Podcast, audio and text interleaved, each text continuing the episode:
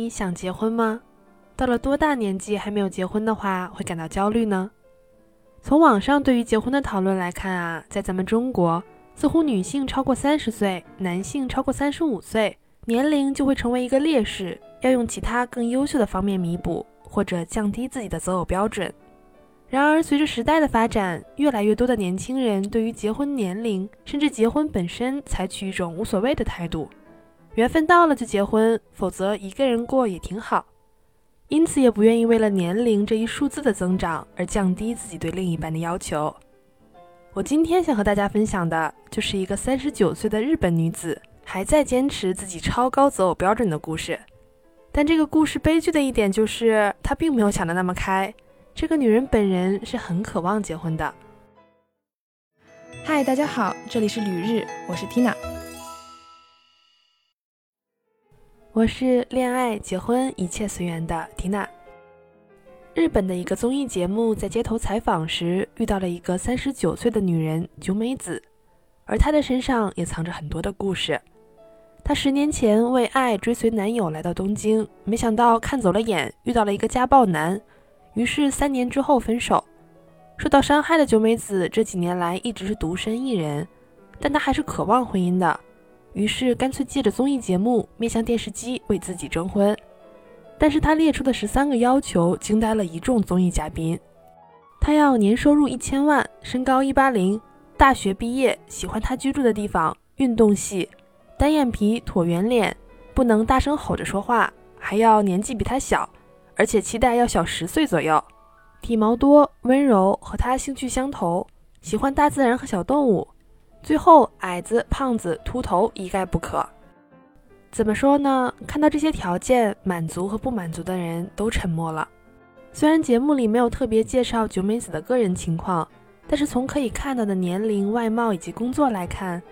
她和以上条件全部符合的男性可能不是那么的般配。更何况，这些标准的前两条，在日本已经是一个万里挑一的状态了。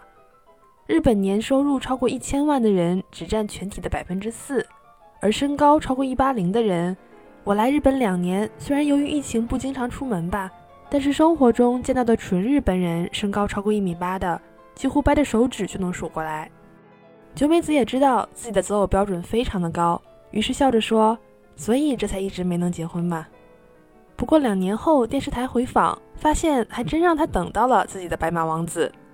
虽然可能很多并不符合他曾经提出的要求，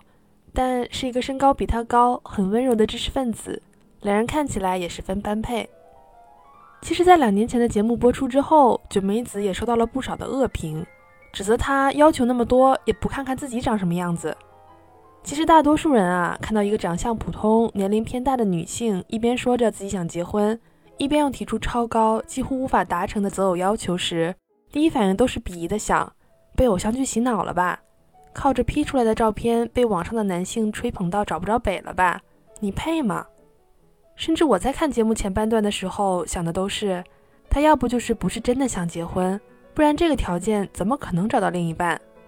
直到节目的结尾是她和男朋友甜蜜的照片，一个弹幕突然点醒了我。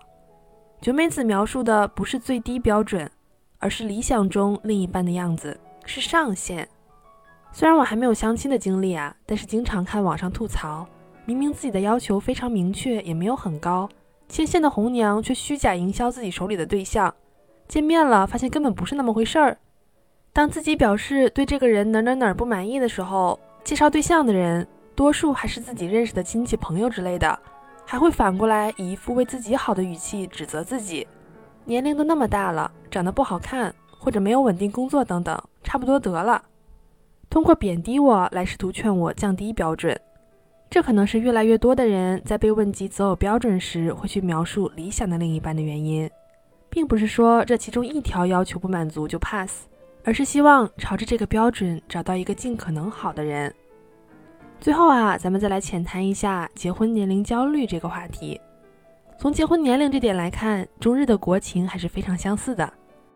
随着经济社会发展。结婚年龄顺势推迟，再加上中国晚婚晚育的政策影响，两国的平均初婚年龄，也就是第一次结婚的年龄，在短短二十几年内已经推迟了三五岁。而相似的不止这点，在我们分析一组数据的时候啊，除了平均数，还需要观察另一个数值，那就是众数，一组数据中出现次数最多的那个数据。比如说，从女方初婚年龄的构成来看，两国的最高峰都在二十五、二十六岁左右。也就是说，虽然现实生活中晚婚的人增加了，但是绝大部分结婚的女性还是在二十五六岁时进入了婚姻的。这也可能是催婚的父母与子女之间最大的矛盾之一。年轻人在外闯荡、上网冲浪，看到的都是平均数的上涨，觉得身边都是三十岁左右才进入婚姻的人，不着急；而父母的眼里看到的是众数，周围的女孩子都二十五六岁结婚了，男孩子二十八九也成家立业了，你怎么还不着急呢？虽然明白这些啊，但是作为一个年轻人，作为一个女孩子，我还是希望广大的女性群体，如果不是本人非常明确的想要结婚生子。还是不要急于步入婚姻，先多多投资自己吧，也许回报会更高呢。好的，感谢大家收听《旅日东京日记》，我是缇娜。